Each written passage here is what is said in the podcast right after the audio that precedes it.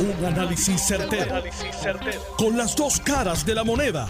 Donde los que saben no tienen miedo a venir. tienen miedo a venir. Esto es el podcast de Análisis 630 con Enrique Quique Cruz. Estoy aquí de lunes a viernes de 5 a 7 por Noti 1630. Y me escuchas en la banda FM por el 94.3 FM. Vamos con los titulares de hoy.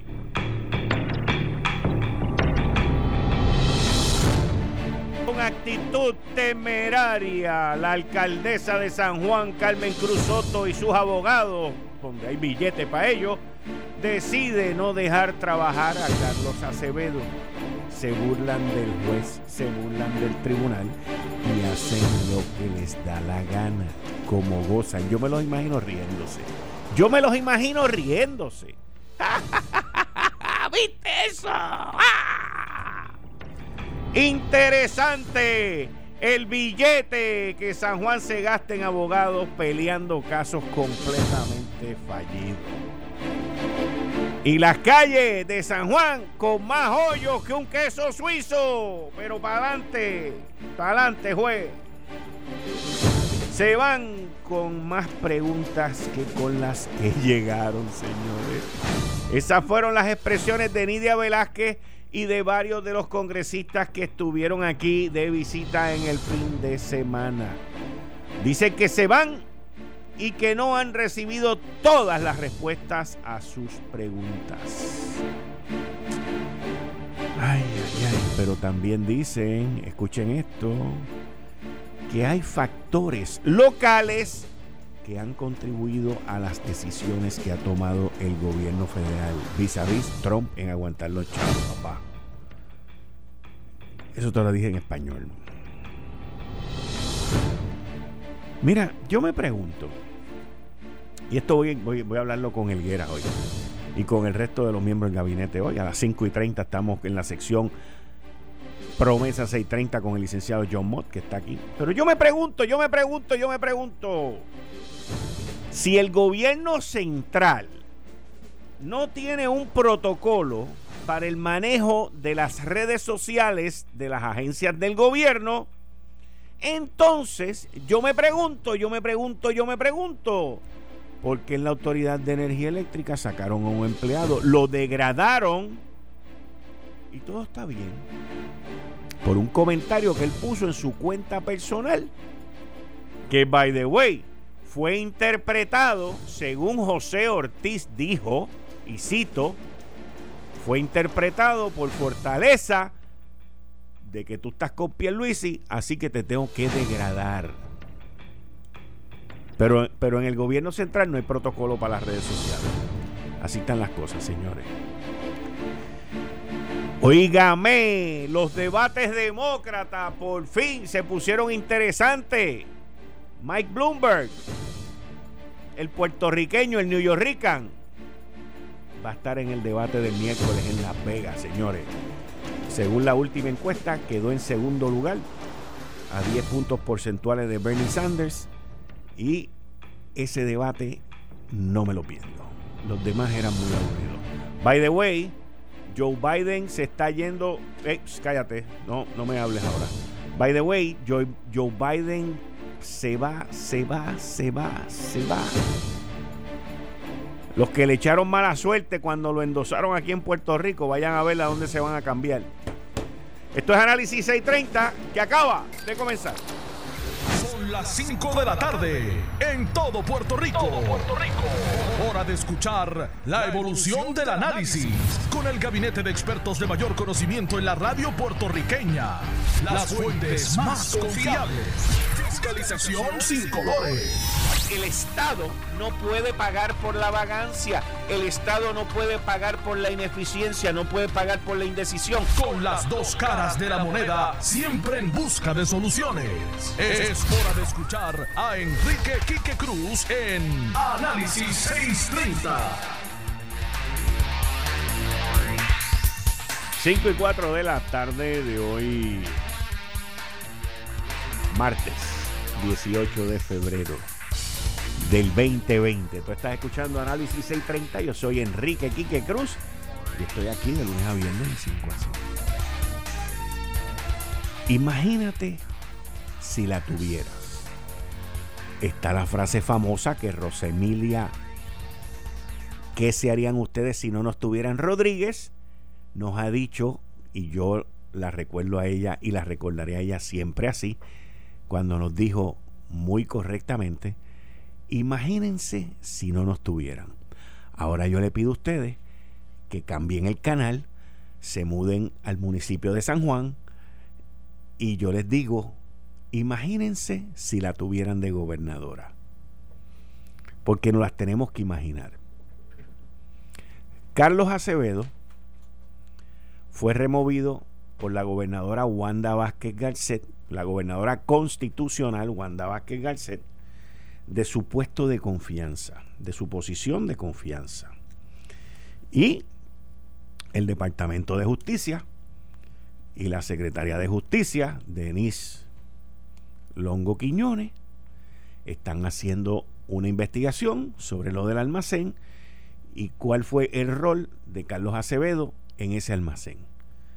Me imagino que como dijo la secretaria de Justicia el pasado viernes, ella va a estar hilvanando finito y tomando unas posturas en derecho bien agresivas para tomar la decisión que vaya a tomar. Pero en lo que el hacha va y viene en los próximos tres años, según lo que ha dicho la secretaria, en otras investigaciones, pues está la investigación de Carlos Acevedo. Carlos Acevedo está en todo su derecho de regresar a su plaza de, perdón, a su puesto de carrera a su plaza de carrera. Y eso ya, ahí no hay nada que discutir al respecto. Hasta Charlie Hernández, que es el abogado del billete del municipio de San Juan, lo sabe. Pero esta gente son tan bravos y bravos y temerarios que ellos hacen lo que les da la gana y le dicen al tribunal lo que les da la gana. Y entonces se van para allá y dicen, no, que venga. Y una vez viene, está suspendido. ¿Por qué? ¿Por qué está suspendido? Bueno, porque nosotros vamos a investigar, podría decir Charlie Hernández o los abogados de la alcaldesa allí. Eso es una mentira. Pero ¿por qué no dejan que Carlos Acevedo llegue a su silla, a su puesto de carrera? y le pagan para que se quede en su casa, señores. Para que se quede en su casa. ¿Por qué? Porque Carlos Acevedo no es camarógrafo, no es ingeniero de sonido, que en un evento de una inundación puede llegar allí con la alcaldesa a filmar a uno que esté en una balsa. Me toque reír, porque es que estas cosas son insólitas. Pero la realidad es que en el municipio de San Juan se hace lo que ella diga. Y como ella diga, y cueste lo que cueste, no importa. No importa. Porque lo que importa es jorobarle la vida a la gente. Y en eso sí que son buenos. En eso sí que saben. Ahí sí que saben tapar rotos, pintar paredes dañadas y romper cristales. En eso sí que son buenos en humillar, en mancillar, en destrozar a los que están por debajo. Pero hoy le voy a decir algo a la alcaldesa y a los que están con ella, que son parte de los abusos que han llevado a cabo ya por casi ocho años, y a los abogados que se han prestado a cambio de una factura para hacer este tipo de conducta escúchenme, escuchen bien, son las 5 y 8 de la tarde del 18 de febrero del 2020. Karma, it's coming for breakfast. Porque lo que tú haces aquí, tú lo pagas aquí. Fácil, eso es así. Eso es así. Las cosas que tú haces mal en esta vida, tú las pagas en esta vida. De aquí a 5 años, de aquí a 10 años, de aquí a 20 años ¡Fum! Ay, ¿por qué me pasó esto? Acuérdate de todas las humillaciones, acuérdate de todos los abusos, acuérdate de todas las faltas de respeto, acuérdate de todas las cosas que hiciste cuando pudiste haber ayudado a gente y demostrado liderazgo y a la misma vez haber hecho el bien versus el mal. Eso es así de sencillo. Porque la vida es así. Y la gente que están en posiciones de poder se creen, se hacen esta bola de humo mental de que no va a pasar nada y de que ellos son los más macharranes. Te puedes ir a Hong Kong y no te va a dar el coronavirus. Pero algo, algo, la vida te los cobra porque el karma te lo sirven de desayuno por las mañanas. Cuando uno está en posiciones de poder, cuando uno está en posiciones que son para ayudar gente, para mostrar liderazgo, uno ejerce ese liderazgo, uno ejerce ese bien. Uno no se dedica a hacer el mal y mucho menos a humillar a seres humanos. Porque te va a pasar, no tengo duda. Y esto no es solamente a la alcaldesa, esto es a los que se han prestado para las humillaciones. Esto es a los que se han prestado para los abusos. Esto es así, porque es que la vida es así. No hay de otra. No hay de otra. Vamos para el próximo tema. Aquí estuvo un grupo de congresistas demócratas que vinieron a ayudarnos. Vinieron a averiguar qué es lo que está pasando con los fondos federales del huracán María, que ya van, ya vamos para tres años. Faltan siete meses para que se cumplan los tres años, siete meses y medio. Y se van con más preguntas y cuestionamientos de los que vinieron. Fueron a visitar Costa Sur Y José Ortiz, que es el experto en Costa Sur, no estaba. Y el que ha corrido la planta, lo degradaron y lo mandaron para Palo Seco. Allí sentado en una esquina, en una oficina sin ventana, para que no vea lo que está haciendo New Fortress por el lado, en la central San Juan. Se puede ver con anteojos. O para que no vea las tres plantas móviles que José Ortiz le dice a la gobernadora que están funcionando y no están. Oye, ¿verdad? Oye, el que está en palo seco ahora me puede decir directamente, mira, hay una prendida, como, como me pasa. Solamente hay una prendida, hay dos. Hay una que están esperando por una garantía, eso no tiene ni un año. Pero el tipo más bravo de Costa Azul no estaba allí para explicarle a los congresistas. Escucha esto, Nidia, Nidia Velázquez, escucha esto. El que les explicó a ustedes no sabe poner una bombilla al revés porque se marea. Eso es así. Eso es así. Por otro lado, está la discusión de las trabas que la Junta de Supervisión Fiscal puso en el gasto de los 260 millones. Y por otro lado, está, porque es así, la burocracia dentro del gobierno para gastar el dinero. En la administración del renunciante Rosselló lo gastaban más rápido. En esta yo no sé por qué van más lento. Será porque no están los mismos, pero es, es inverosímil lo que está ocurriendo aquí. Y entonces estos congresistas dicen también, hay factores que han contribuido a las decisiones que ha tomado la administración de Trump. O sea, que también parece que se dieron cuenta de que la culpa y las condiciones que nos han puesto no son solamente el abuso que ha habido, el desprecio y, el discrimen que han llevado en contra de nosotros la Casa Blanca de Trump y de Mulvaney, sino que también nosotros hemos fallado.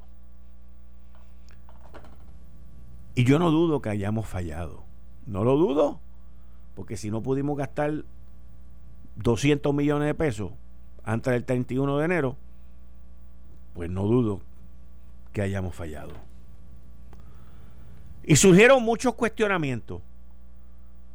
El problema es que la mayoría de esos cuestionamientos y de esas conversaciones lo que vemos es una cintila que aparece en el periódico El Nuevo Día, pero esas conversaciones y esos cuestionamientos, Jennifer González lo sabe. Jennifer González lo sabe.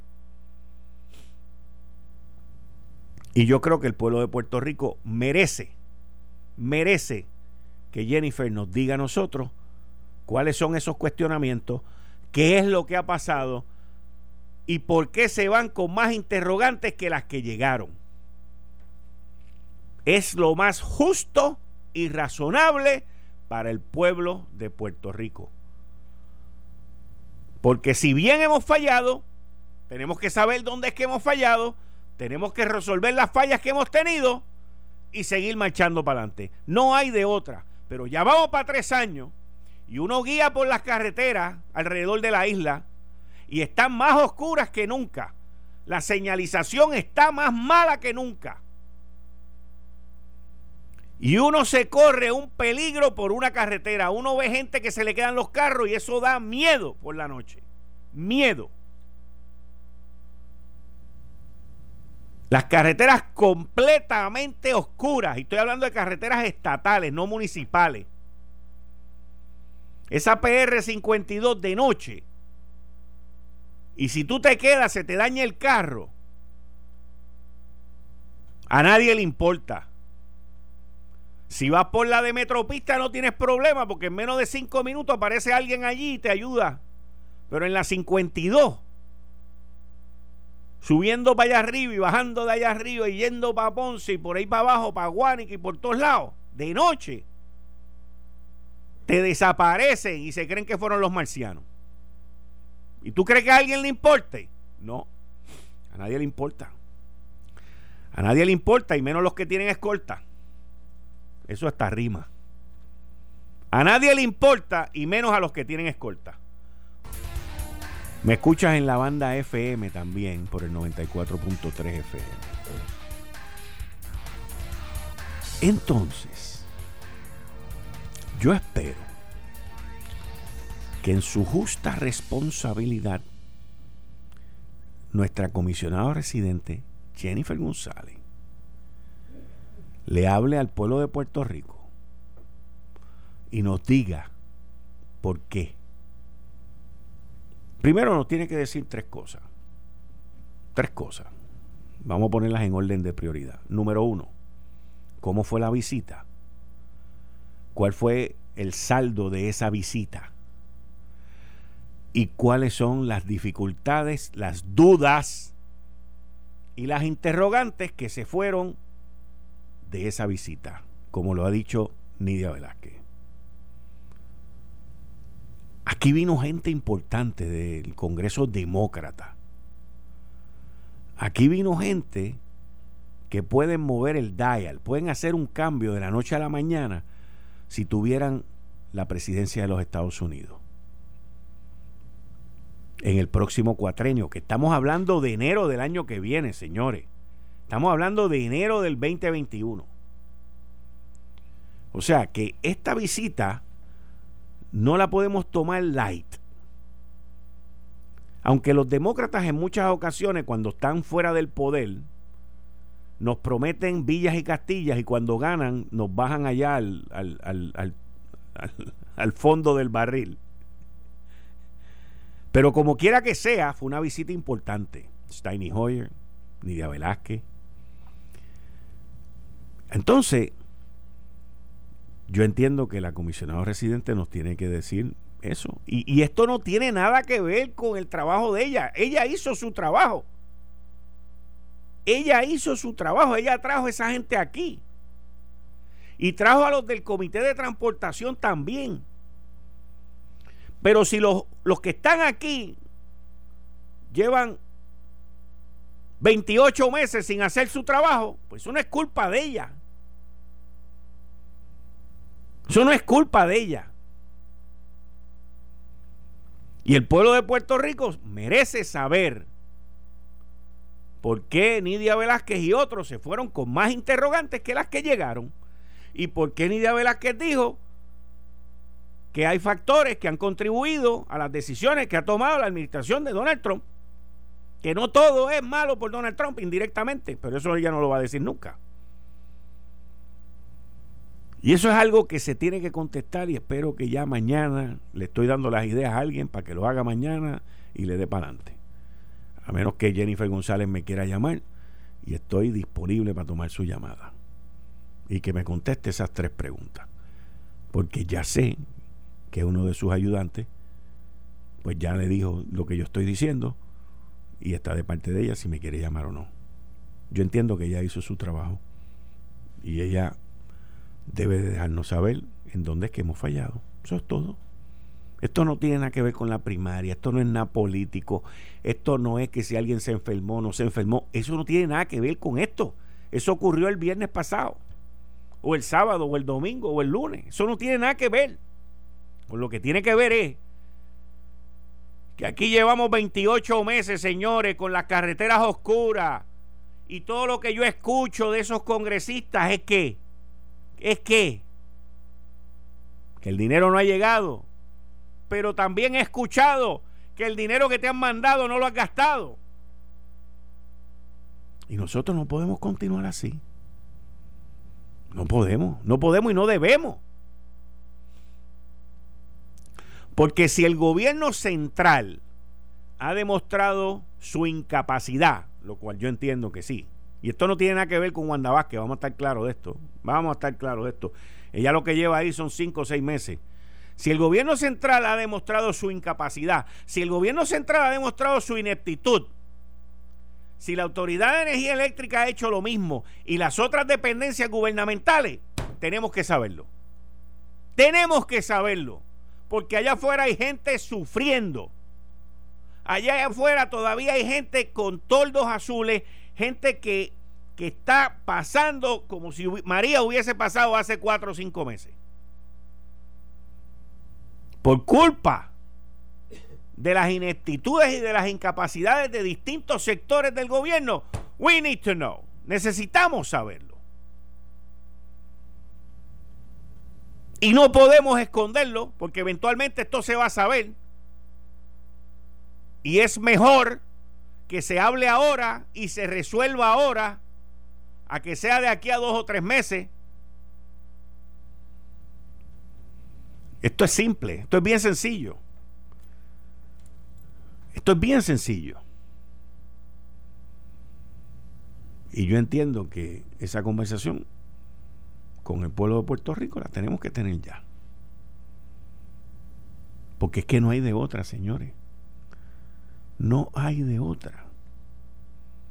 No existe. Lo próximo es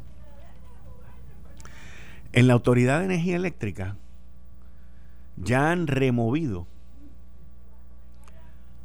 a dos empleados de confianza. La persona que más conoce Costa Sur habló públicamente en distintos medios y lo sacaron para afuera porque él estaba contradiciendo al director y el director José Ortiz le retiró su confianza. Fantástico. Pero a ese que él le retiró la confianza, sabe mil veces más que José Ortiz, que Daniel Padilla, que Fernando no sé qué, que el pelotero, que el otro y que el otro, sabe más que todos ellos juntos de Costa Sur. Y ese señor, que hoy está en palo seco allí en un ventanal, mirando para el techo, se expresó y dijo lo que él pensaba. Pero no ha habido una persona, una persona de fortaleza, no ha habido una persona en el Senado o en la Cámara de Representantes que lo haya llamado a él para preguntarle la verdad de Costa Sur. La verdad, porque yo quiero que ustedes sepan que FEMA, FEMA sabe la verdad de Costa Sur. Y también FEMA sabe las mentiras del director. Y antes de que venga otro funcionario federal a coger al gobierno con los calzones abajo, es importante que el gobierno sepa la verdad de Costa Sur y no la verdad de José Ortiz sobre Costa Sur. Ese es uno. El segundo fue removido de su puesto, de su posición, una posición de confianza. Fue removido porque según ha dicho mi fuente que dijo José Ortiz, y ustedes saben que mis fuentes son top notch, son de número uno. José Ortiz dijo, pues, mijo, te tengo que remover porque de Fortaleza me dijeron que tú estabas con Pierluisi. Eso según mi fuente. Así mismo, porque el individuo puso un posting en las redes sociales. En su cuenta personal, él posteó algo en apoyo a Pierluisi.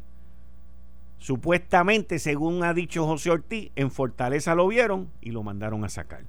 Pero hoy en el periódico Metro, en el periódico Metro sale el tema de las redes sociales en donde la jefa de informática, Glorimar Ripoll, dice, por lo menos, y cito, por lo menos a nivel de nuestra oficina, que es la oficina del CIO, Chief Information Officer, el jefe de información, de informática, perdón, por lo menos a nivel de nuestra oficina, no hay un protocolo destinado a eso. Ahora mismo no lo hay.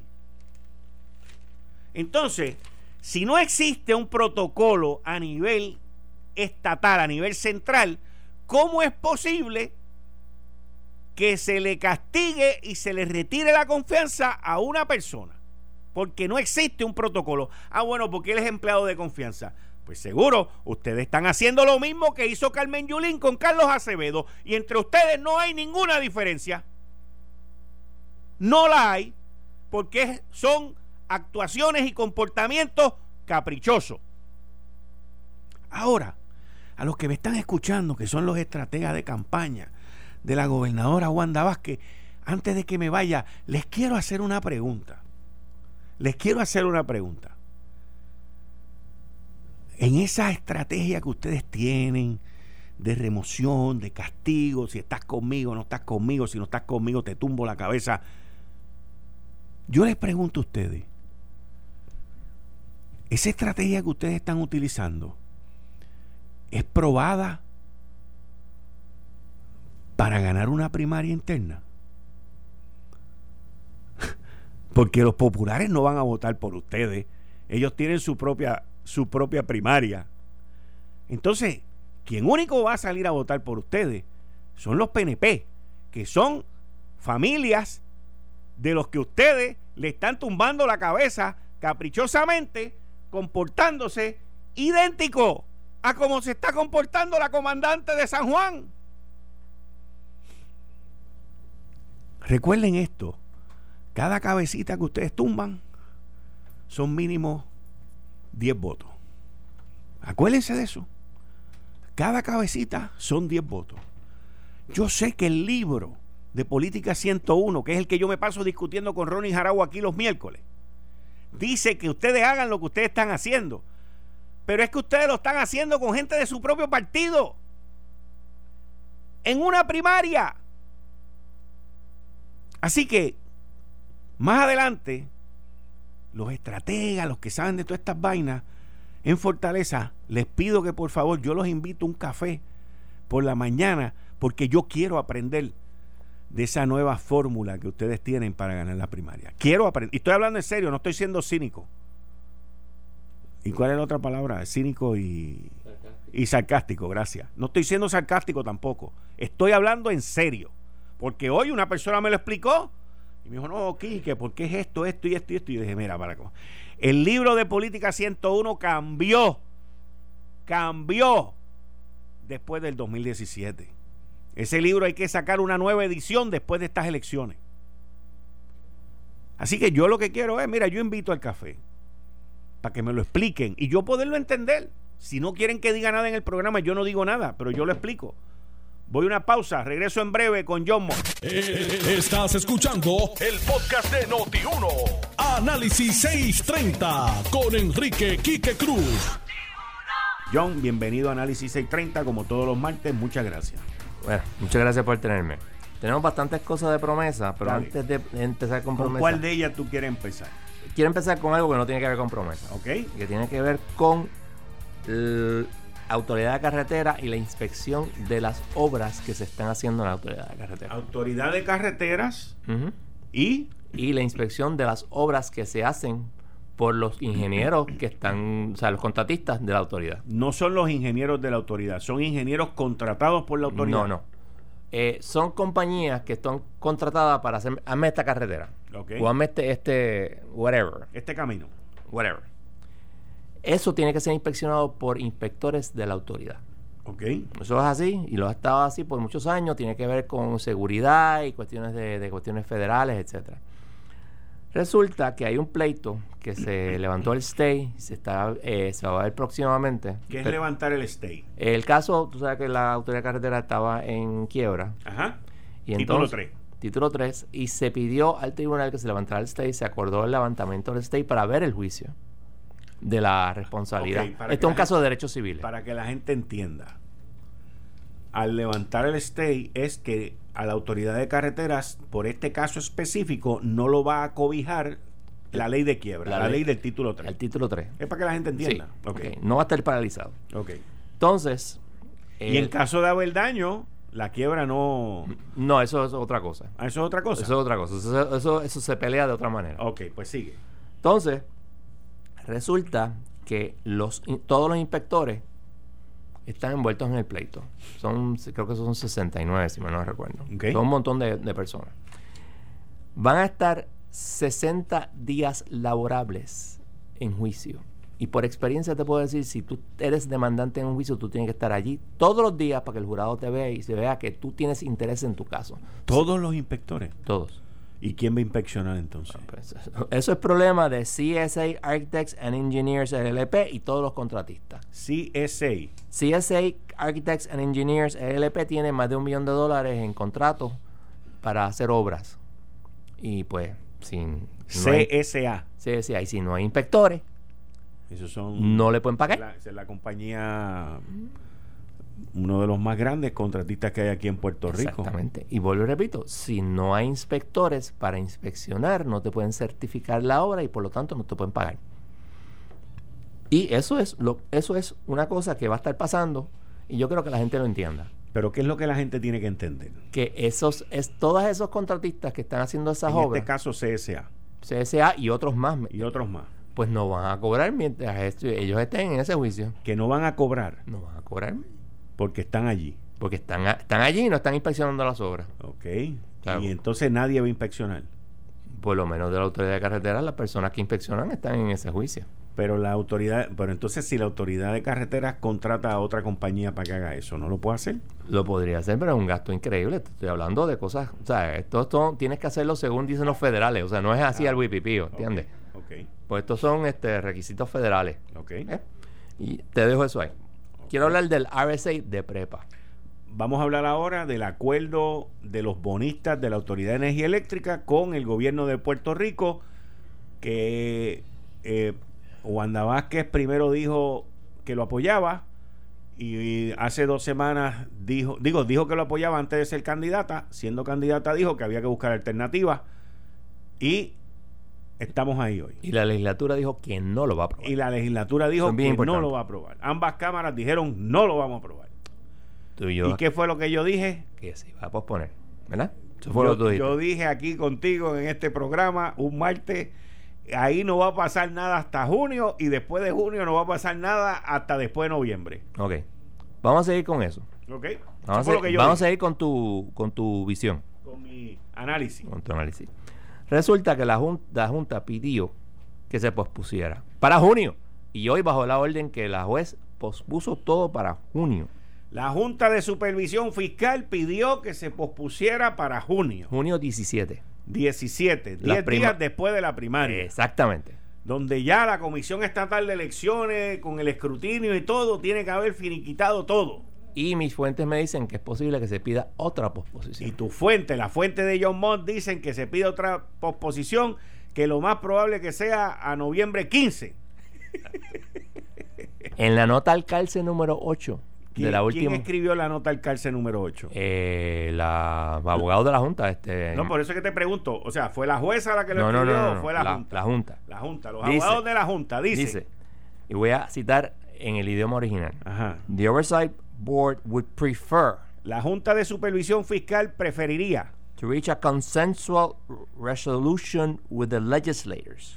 llegar a un acuerdo consensual, consensual en la palabra, Sí, consensual. con los legisladores. But, Pero, of necessity, por necesidad, must reserve, reserve all its rights to proceed otherwise. nos reservamos los derechos para proceder de otra manera.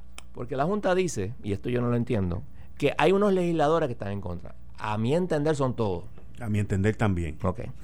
Eso lo que te da a entender es lo que dijeron en el plan de ajuste, que si la legislatura no lo aprobaba, plan de ajuste del gobierno. Tú lo dijiste aquí, tú dijiste los del Unsecured Credit Committee, tú dijiste los, los del Comité de Crédito No Asegurado, dijeron que había otra opción, No, esos fueron los bonistas. los bonistas. Sí. La otra opción que está en el, en el, en el ah, plan de ajuste dice que si la- ah, los legisladores no aprueban el plan de ajuste del ELA, Ajá. que tienen que hacer una, legis- una legislación para la emisión de bonos, ellos van a pedirle a la juez bajo la 305 que se haga. La sección 305 de promesa dice que el juez no puede interferir con los poderes gubernamentales a menos que la Junta se lo pida o que el plan de ajuste lo requiera. así que eso es posible que pase. Si eso es así, y yo creo que tú estarías de acuerdo conmigo, que después de junio, después de noviembre, las legisladoras van a seguir en contra. ¿Seguro? Porque no pierden nada. Si, si los que fueron electos no pierden nada, tienen cuatro años ahí, ¿para qué van a, a- a cambiar las cosas? Así que eso de posponer, posponer este asunto, para mí no tiene ninguna lógica, ni, ni, ni, ni sentido. Pero, pichón. Entonces, en cuanto al PSA, que es el Plan Support Agreement del ELA, donde llegaron a un acuerdo con los GOs, Ajá. de momento, la Junta le dio un turbo a lo que llamamos el plan de ajuste. Digo, al, al- al disclosure statement. El disclosure statement es todo lo que tú quieres saber del plan de ajuste para que tú lo puedas aprobar. Para darles un ejemplo, el disclosure statement anterior tenía 1800 y pico páginas. Wow. ¿Ok? El de Detroit, ¿tú sabes cuántas tenía? 440. Yo me puse a, a mirar los últimos casos grandes y no pasaban de 150 páginas. Pero ninguno ha sido con una quiebra tan grande como Bueno, esta. este es el doble de la de Detroit. Por eso te digo. Y, y si doblas eso, serían 880, Pero es es más 1800. complicado. Sí, pero es más Es más complicado, yo estoy de acuerdo contigo en complicado. eso. Sí. Ok. Porque aquí lo complican más. Y de momento, el viernes radicaron, no, el 12, radicaron El una 12. moción, que El es el miércoles. miércoles pasado, Miércoles pasado. eh, pidiendo que se pusiera la vista para aprobar el plan, el disclosure statement y hacer, poner una nota al calce donde dicen vamos a radicar un plan de ajuste y un disclosure statement nuevo el 28 de febrero. Eso es. Este viernes No, no, el el otro, Ajá. el otro. Ajá. Entonces, dos semanas después de este viernes. Ajá. Eso quiere decir que la manera que ellos pusieron el schedule, en 47 días tú te tienes que meter al cuerpo todas esas 1800, 1900 páginas, lo que sea que vayan a poner, Para compararlo con el nuevo. compararlo con el viejo. Con, con el viejo, perdón. Oye, yo me metí las 1800, ahora hay que meterse esto de nuevo. Ok. Para entonces hacer las objeciones y que tienes objeciones. A mí eso no me da. 47 días en algo tan complicado no es la mejor. De hecho, yo radiqué ya la moción por mi cliente, el Servicio Integral de la Montaña, para que este, se añadieran 30 días al asunto. Vamos a ver lo que ocurre. AMBAC, Assure, National también se opusieron. El comité de retirados dijo, nosotros no objetamos, pero queremos poner más información para los eh, retirados. Eso, eso es otro problema. Entonces, finalmente, esto es bien importante, todos estamos esperando por Aurelius. Ajá. Eh, Corte Suprema de los Estados, Estados Unidos. Unidos. Aurelius contra Autoridad de Energía Eléctrica. Ese es el caso que también incluye a Lautier. Ok. El 3 de marzo hay un caso que se va a ver el argumento oral en el Supremo que se llama Saila Law versus Consumer Financial Protection Bureau, donde el issue es precisamente la división de poderes. O sea que el issue de, en realidad, cuando mi- miras en términos técnicos el caso de Aurelius, es sobre la división de poderes entre el Congreso y el presidente, si tiene que ir a, etcétera, etcétera, etcétera. Aunque no es el mismo issue específico de división de poderes, es un es de nombramiento. El de nosotros es de nombramiento. de nombramiento, y el de esta gente es por eh, cómo lo puedes remover. que es la- el, el anverso del, del nombramiento. Es como tú puedes, como el es presidente lo puede, opuesto. Ok. lo puede en este remover. caso, en el caso de Puerto Rico, ok, el gobierno federal y el de Puerto Rico y la Junta, perdón, dicen que el Congreso puede hacer lo que le dé la gana, nombrar y remover. Exacto. Exacto. Pero y, aquí, y aquí estamos hablando solamente de remover. remover. El presidente normalmente, esto es obviamente un, un high official, Ajá. eh, y tiene que ser removido por el presidente. Lo que pasa es que le pusieron unas trabas. y Solamente lo puede remover bajo ciertas específicas circunstancias. Ese es el issue. Ok. ¿Qué pasa? Si te fijas, esto es una agencia federal. Mientras que en Puerto Rico estamos hablando de una agencia que puede ser federal o estatal, De una entidad de una entidad que tiene, que tiene impacto estatal creada y federal. Ajá. Y en el argumento oral, Robert sigue insistiendo de que había que hacer el, el balance de si era más estatal, su, su impacto era más estatal que federal. Así que puede ser que tengamos que esperar a que ese caso Salga. salga o, o por lo menos voten, porque después del argumento oral la próxima semana hay una votación preliminar, dicen quién está a favor, quién está en contra, y deciden quién es el que va a ver la, quién es el que va a escribir la opinión. Eso es lo que se hace siempre. Eso es bastante común en el Supremo. Exacto. Cuando son cuando cuando un mismo session tiene casos que tienen que ver con mismas o cuestiones parecidas, Parecida, exacto. tratan de sacar las opiniones por lo menos lo más cercanas posible y limitar cualquier posibilidad de que haya de, o sea, de- de- de garantizar que las opiniones sean consistentes entre sí. Siguiendo con lo que, que dice Francisco, que tiene toda la razón, es posible entonces que un caso que se argumenta en marzo no salga hasta mayo o junio. Y sí, como él dice, como tienden a salir más o menos al mismo tiempo, podríamos estar esperando hasta mayo o junio por el caso de Aurelius. Wow. Cosa que, que sería anómala porque eso se argumentó en octubre 15, Ujú. pero así es la vida. Y ese es lo que tenemos hasta el momento Bueno, en promesa. Hay un montón porque Sí. está esta situación, lo, lo que está en el tintero, lo más importante ahora mismo, es lo del, lo del plan con los bonistas. Exacto. Y ya pasó lo que nosotros dijimos aquí, punto. Que es que eso para hasta después de la primaria y hasta después de las elecciones no va a pasar nada. Entiendo tu punto, muy válido. ¿ok? Que tú entonces contrarrestas diciendo, pueden pasar las elecciones y los políticos como quieran no van a hacer nada. Y puede ser que, haga- que lo hagan de esa manera, tratar de posponerlo todo. Pero yo no veo ninguna ventaja para la Junta, porque de todas maneras tiene que... eh, ah, eso es otra cosa, perdón, se me había quedado. La Junta quiere aprobar el plan, el plan de ajuste para diciembre 15.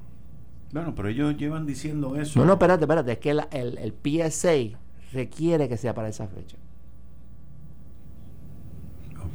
Que me parece demasiado adelantado. Yo estoy seguro que va a ser... lo que es el PSA. Fíjese el, el Plan Support Agreement, que es el acuerdo de los bonistas de GEOs, etcétera, etcétera. Que ese acuerdo establece que se tiene que aprobar el Disclosure Statement para, creo que es el 31 de agosto, y también es bien rápido, y el, el plan de ajuste para el 15 de diciembre. Y me parece que es demasiado rápido. Hay personas malintencionadas o mal pensadas que dicen que es que la Junta eh, tiene miedo que Trump nombre otras personas. Yo no sé si eso es cierto, pero te estoy diciendo lo, que está ocurriendo. Y eso es lo- ese es el, timetable. Yo no creo que eso, eh, que eso la juez lo adopte, pero la juez le da el 95% de lo que la, la que la Junta pide. Eso hay que considerarlo siempre. Ok, está interesante eso. y.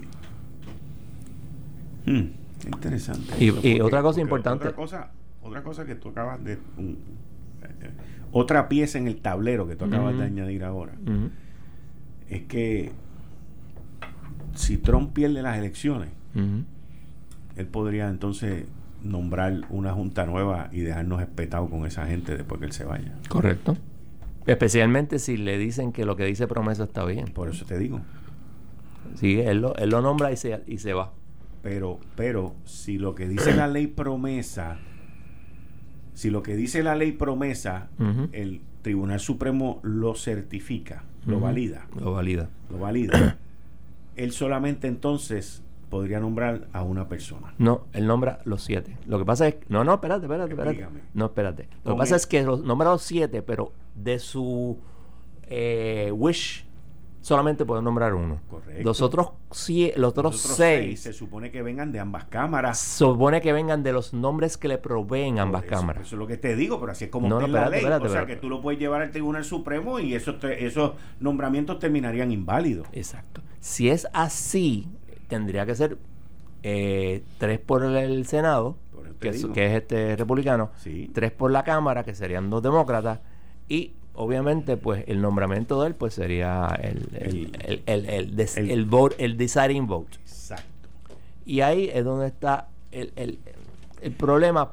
Y, y volviendo atrás un segundito, a la 305, recordemos que también la, la legislatura y la juez, digo, perdón, la, la gobernadora dijeron que no están de acuerdo con el PS PSA Ok. por el asunto de los retirados. ¿Y cómo tú ves las expresiones que hizo hoy Pedro Pierluisi de... y te las voy a leer. Ya es hora de plantar bandera ante la Junta de Supervisión Fiscal. En la medida necesaria hay que emplear más gente en el gobierno para áreas que son indispensables y de igual manera tienes que compensar mejor a los empleados públicos. Básicamente está hablando de subir sueldo y de emplear más gente. ¿Cómo tú ves esas expresiones? Bueno, siendo justo, hay ciertas áreas en Puerto Rico, en el gobierno, que sí necesitan más gente. Eso, eso, eso es cierto. No, no, no solamente que necesitan más gente, sino que necesitan gente mejor cualificada Y mejor entrenada. y mejor entrenada porque en el gobierno, en los últimos cuatro años, con la crisis del sistema de retiro, a lo mismo ha ocurrido en Autoridad de Energía Eléctrica y en otras dependencias, ha habido lo que se llama un brain drain, una salida de las personas con los conocimientos y la experiencia para manejar las situaciones. ¿Y de quién es culpa? De la reforma de Alejandro. Porque ahí empezó el brain drain. Porque por la reforma del sistema de retiro. Sí. Porque, de hecho, te lo digo porque Sí, sí. algo le pasó a mi vecina del lado. Mi vecina del lado trabajaba en una agencia de gobierno. Persona muy competente y capaz. De momento, me dice que se retira. Digo, ¿por qué pasó? Me dice, lo que pasa es que si yo me hubiera quedado, yo hubiera recibido menos retiro Sí, sí, sí. del que recibo ahora, que me estoy retirando con menos tiempo. que fue lo que le pasó a los policías. Y en ese momento había muchas personas, o sea, eso propició eso. Obviamente después vienen otras cosas que Sí, no sí. tienen necesariamente que ver con él. Pero eso, directamente responsable, el empezar el- el- el- la ida de personas fuera. Y son personas con conocimiento. Y es cierto, se necesita más gente, pero si tú lo que estás pensando es que le vas a dar un aumento de sueldo a las personas across the board, porque son empleados públicos, la Junta te va a decir que no. Y la Junta es la que decide. El, el problema que hay, y si, y si la Junta quiere, Lo puede... Es muy fácil que ellos lo miren. El problema que está viendo en el gobierno, en Autoridad de Energía Eléctrica, en Eh, otras eh. dependencias gubernamentales, es la cantidad de contratos de consultoría Claro. multimillonarios. Los amigos del alma. Para- y cuando venga no- la próxima pero- invitación pero- va a pasar lo pero mismo. no solamente porque sean los amigos del alma, sino porque no hay gente tampoco que haga el trabajo. ok. El, el gobierno Yo siempre. estoy seguro, espérate, siempre antes de que tú sigas, antes de que tú sigas, yo estoy seguro que olvídate del área de expertise, o sea, de que tengan estas cualidades necesarias, pero yo estoy seguro que el gobierno de Puerto Rico y una serie de dependencias gubernamentales, incluyendo corporaciones públicas, están contratando gente con compañías de estas de empleados temporeros que aparecen como contrato y no aparecen con el headcount, no aparecen con los beneficios, no aparecen con todas esas cosas. Estoy seguro que eso está pasando ahora. Con toda probabilidad tienes razón. Lo que cuando yo digo, o sea, el gobierno de Puerto Rico necesita tener contratos. Punto. O sea, puede que mm, solamente necesite el 10% de los contratos que tiene, pero necesita tener contratos. El problema es que los contratos que adjudica, muchos son necesarios y hay un montón que son innecesarios y es un alivio a sus amigos del alma. y es ahí el problema. Que la Junta ha hecho caso omiso y los ha dejado hacer lo que les da la gana. Y esa es la realidad. Y también otra cosa, la Junta no ha pedido que se despida ni un solo empleado y le permitió a Puerto Rico pagar todas las eh, pensiones, full, hasta el día de hoy. Aun cuando no había dinero en el... en- es más, cuando vino el nuevo gobierno, durante las este, vistas de, de transición, el que era administrador del, del, ah, del retiro admitió que no había dinero. Porque no le quedaba más remedio. Trató de darle la vuelta, pero al fin tuvo que decir, mira, no, que no hay Dinero hay. En el fondo de retiro no había nada. No, no, yo digo en, en el gobierno para gastar. Dinero hay. Ah, claro. Dinero hay. Si no se está pagando la deuda. Pero te digo, dinero hay. Dinero hay. Y los políticos, mira, yo he hecho preguntas a varios políticos ya. Y ninguno me quiere contestar cuánto Puerto Rico puede pagar. Ninguno. Ninguno quiere pagar. Bueno, según la Junta, ellos lo han bajado de 4.500 a 1.500 pesos. Eso Digo, sí. a 1.500 millones, perdón. Está bien, pero mira la legislatura diciendo que no está de acuerdo. Pues, ¿Entiendes? Y es que no quieren pagar. O sea, si tú me dijeras, mira, lo que queremos, lo que podemos pagar es lo que dice la Junta, ok, chévere, eso es un número que puede estar bien o puede estar mal. Y de hecho hay economistas que dicen que no podemos pagar ni eso. pues, cada cual tiene derecho a su opinión, sea buena o sea mala. pero- Exacto. o sea, el que se creyó que entra en un proceso de quiebra y que va a terminar no pagando nada, está equivocado. Eso es lo que muchos economistas y políticos creen. Está bien, está bien, pero ninguno, ni la mayoría de los economistas y la mayoría de los políticos nunca han corrido ni un carrito de piragua. Eso es cierto. Así que o sea, es todo a base de teoría. Hoy sale Paul Krugman ahí, que es uno de los economistas más famosos y más respetados, cayéndole encima a Bloomberg y a Trump. O sea, son cosas pues que uno las mira y las lee porque entretienen. De hecho, yo tengo libros de Paul Krugman. so Sí. No puedo decir nada. No, yo también. John, muchas gracias. No, Nos muchas vemos la gracias semana que viene. Esto fue el podcast de Notiuno. Análisis 630 con Enrique Quique Cruz. Dale play a tu podcast favorito a través de Apple Podcasts, Spotify, Google Podcasts, Stitcher y notiuno.com.